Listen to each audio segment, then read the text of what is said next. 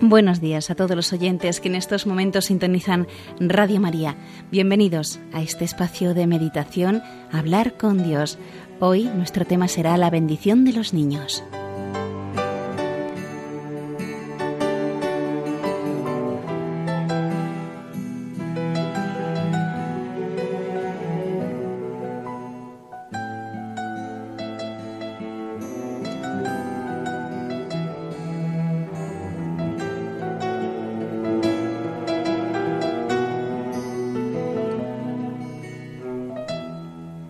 Jesús amó con predilección.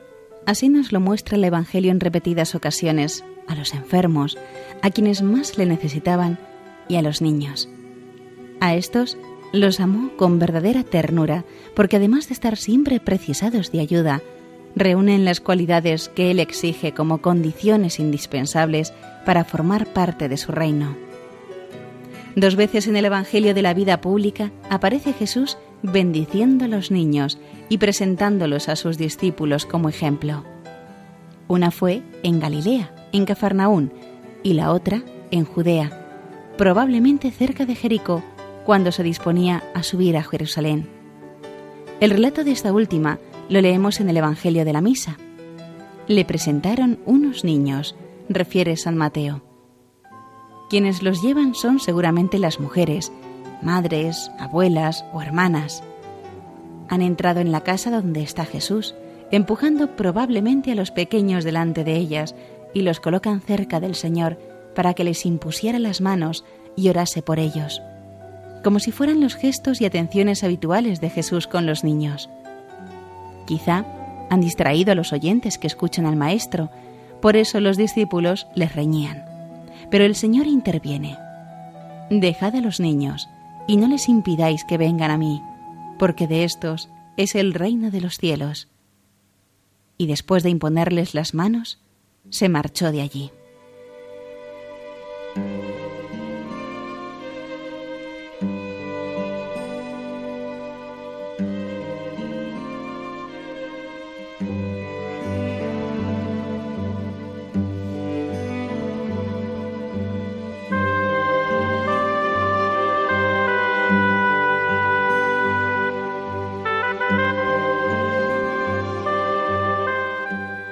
Al declarar que el reino de los cielos pertenece a los niños, en primer lugar nos enseña, con el sentido propio de las palabras, que los niños no están excluidos en absoluto del reino y que por tanto hemos de tener gran cuidado en prepararlos y conducirlos a él. Ante todo deben ser bautizados cuanto antes, como repetidas veces en todas las épocas ha urgido nuestra Madre la Iglesia, que desea tenerlos cuanto antes en su seno el común sentir y la autoridad de los santos padres, enseña el Catecismo romano, prueba que esta ley debe entenderse no sólo de los que están en edad adulta, sino también de los niños en la infancia, y que ésta la ha recibido la Iglesia por tradición apostólica. Se debe crear además que Cristo, nuestro Señor, no quiso que se negase el sacramento y la gracia del bautismo a los niños, de quienes decía, Dejad a los niños y no les impidáis que vengan a mí. El deber de los padres se inicia con la obligación de hacer que los hijos sean bautizados en las primeras semanas.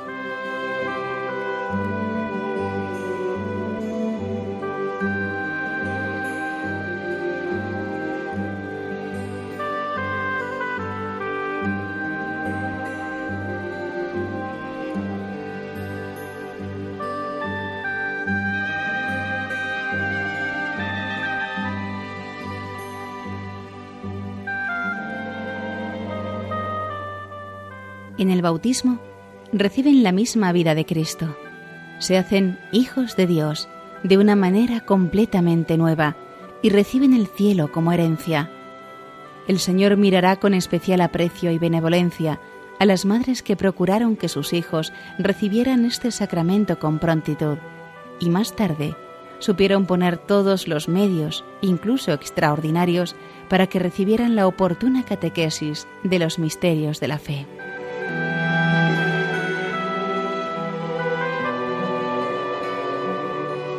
Nos dice el Señor también en este pasaje del Evangelio que su reino pertenece a quienes, como los niños, tienen una mirada limpia y un corazón puro, sin complicaciones, sencillo, sin pretensiones ni orgullo.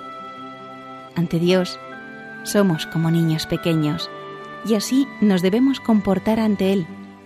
El niño está al principio de la vida abierto a cualquier aventura. También tú no pongas ningún obstáculo para avanzar en la vida del Evangelio y para continuar durante tu vida en esa novedad.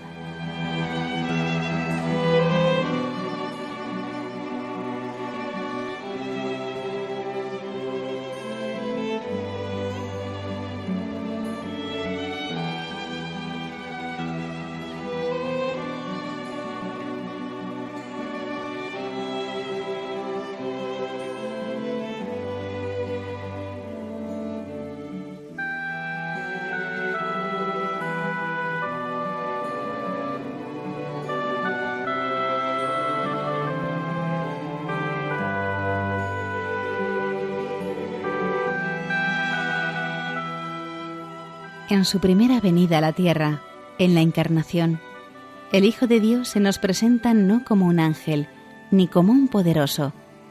Viene bajo la débil y frágil condición de un niño. Aunque pudo manifestarse de otra forma, quiso escoger la debilidad de un niño, como si necesitara protección y amor. Dios ha querido que nosotros, a imitación de su Hijo, nos comportemos como aquello que somos, hijos débiles que necesitan continuamente su ayuda. El Padre quiere que nos llamemos hijos de Dios y que lo seamos, y en estas pocas palabras se encierra uno de los puntos centrales de nuestra fe, que nos da la pauta para comportarnos ante Dios.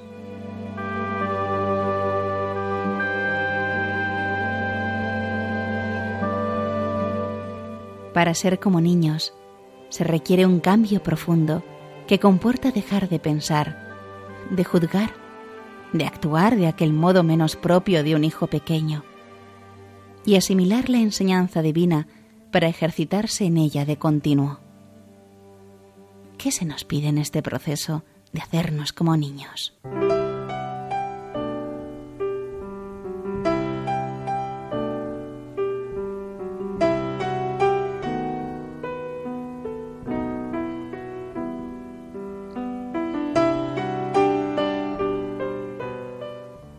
Primer lugar, una firme voluntad de comportarse como hijos de Dios, dócil a su voluntad, con pureza de mente y de cuerpo, humilde y sencillo de espíritu.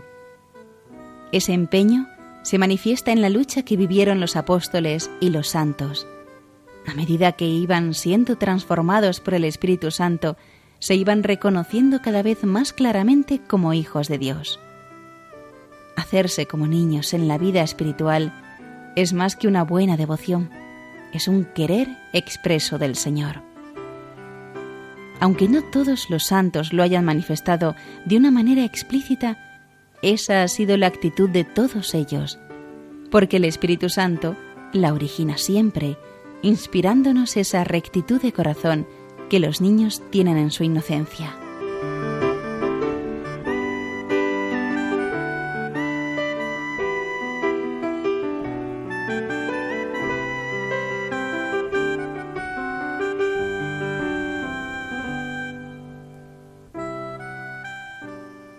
Bobo llora y patalea cuando su madre cariñosa hinca un alfiler en su dedo para sacar la espina que lleva clavada.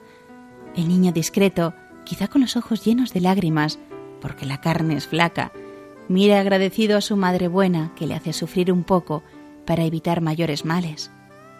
Jesús, que sea yo un niño discreto, le pedimos en este rato de oración, que sepa comprender que en la enfermedad, el dolor el aparente fracaso profesional, se encuentra la mano providente de un padre que nunca ha dejado de velar por sus hijos. Aceptemos con corazón alegre y agradecido todo cuanto la vida quiera ofrecernos, lo dulce y lo amargo, como enviado o permitido por quien es infinitamente sabio, por quien más nos quiere.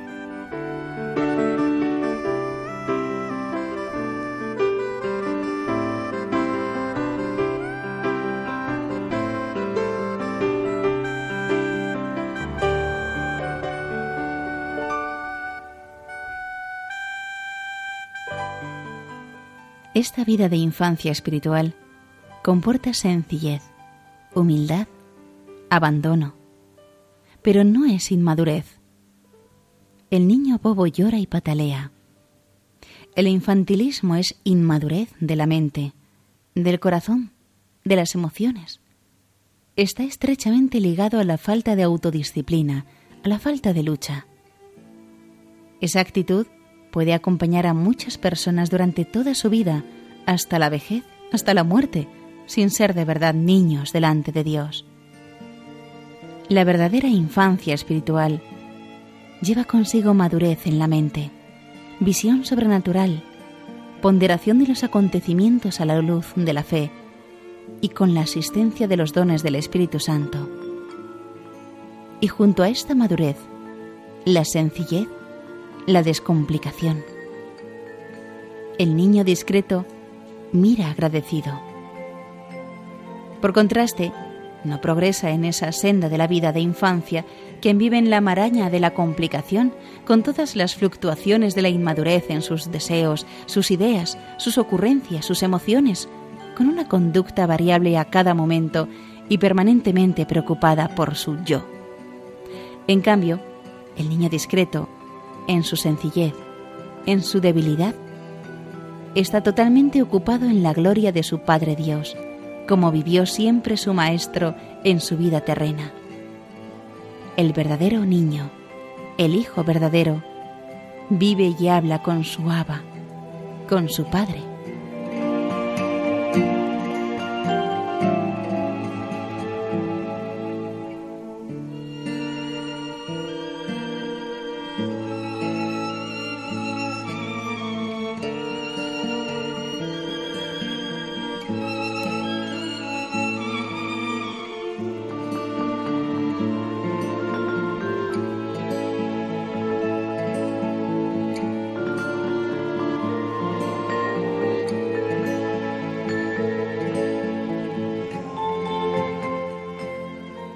Nuestra piedad debe ser filial, llena de amor.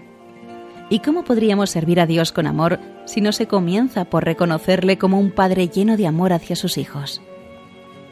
Quizás muchos cristianos viven alejados de Dios o con unas relaciones obstaculizadas por la inmadurez de los caprichos o señaladas por la rigidez y la frialdad porque no han descubierto en su vida el sentido de la filiación divina y el camino de la infancia espiritual, que para tantas almas ha sido el comienzo definitivo de una verdadera vida interior. Danos, Señor, el sentido de la filiación divina. Ayúdanos a considerarla frecuentemente.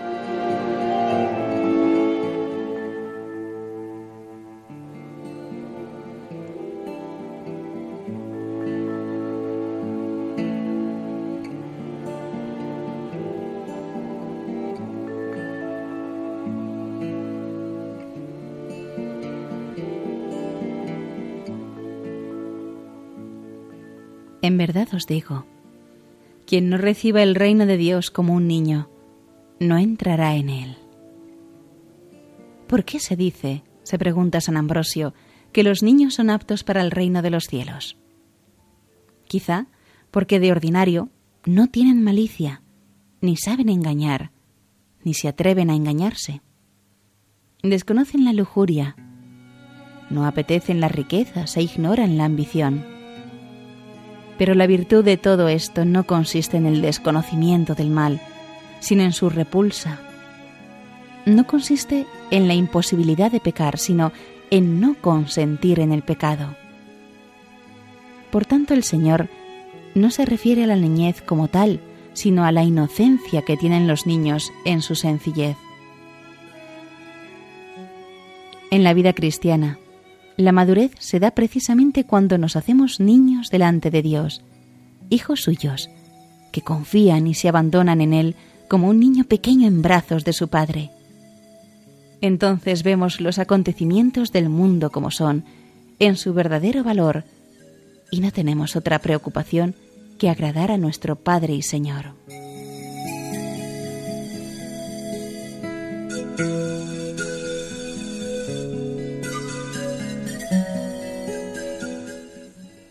Hacerse como niños.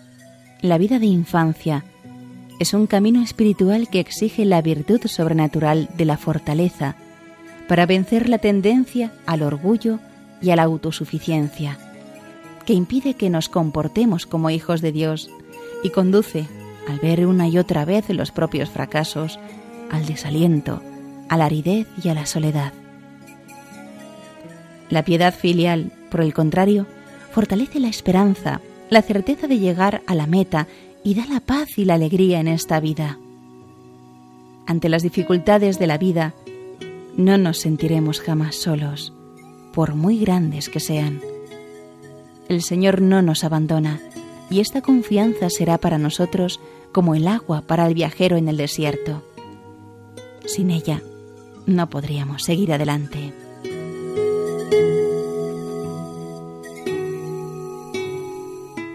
Pidamos a la Virgen nuestra Madre que nos lleve siempre de la mano como a hijos pequeños, con más cuidado cuanto mayor sea la madurez que los años y la experiencia nos van dando.